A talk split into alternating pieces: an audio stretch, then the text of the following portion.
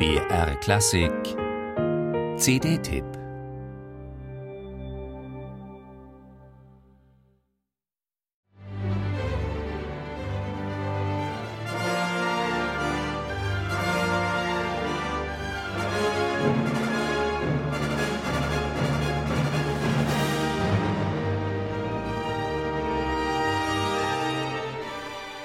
Selbstverständlich musste das berühmte Thema aus Star Wars am Anfang dieser CD stehen, denn es markiert den Beginn einer mittlerweile 41 Jahre währenden künstlerischen Verbundenheit mit dem fünffachen Oscar-Preisträger John Williams. Damals, 1977, stand Williams persönlich am Pult des London Symphony Orchestra. Diesmal ist es der Brite Gavin Greenaway, der den inzwischen 86-Jährigen vertritt. Derselbe Gavin Greenaway, der zurzeit auch die neue Live-Tournee mit Hans Zimmer dirigiert.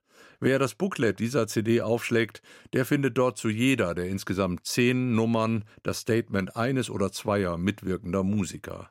Bei Star Wars ist es der Trompeter Philip Cobb, der mit nur 21 Jahren als jüngster Solotrompeter zu diesem exzellenten Orchester kam und damit denjenigen ablöste, der den Ur-Soundtrack zu Star Wars einspielte. Und so geht es weiter. Im Text zum berühmten Indiana Jones Marsch erzählt die Geigerin Maxine Quack Adams, dass es Williams Aufnahmen mit dem London Symphony Orchestra waren, die in ihr den Traum entfachten, eines Tages in diesem Orchester zu spielen. Und Englischhornspielerin Christine Pendrell zehrt noch heute von ihrer Begegnung mit dem Meister bei der Einspielung des ersten Harry Potter Soundtracks. Eine echte Hommage also.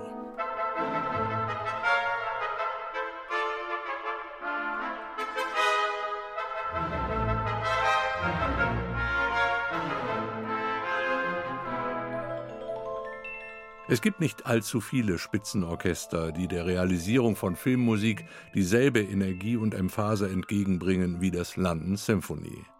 Auf dem neuen John Williams Album wird dies einmal mehr deutlich.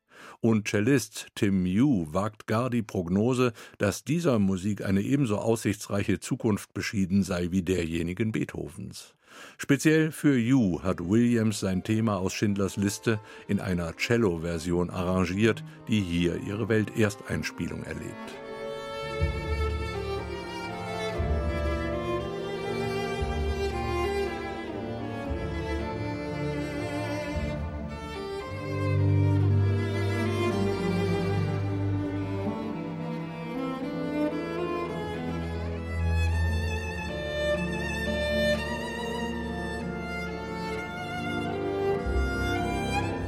Das ist ohne jede Übertreibung die hohe Schule der Filmmusikinterpretation.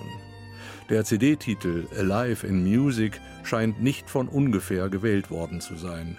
Denn zwar stellen die hier präsentierten zehn Stücke lediglich einen Bruchteil von John Williams filmmusikalischem Övre dar, aber es sind gleichzeitig Schlüsselwerke, die nicht nur den unerschöpflichen Erfinder bemerkenswerter musikalischer Themen zeigen, sondern auch den profunden Kenner sinfonischer Stile.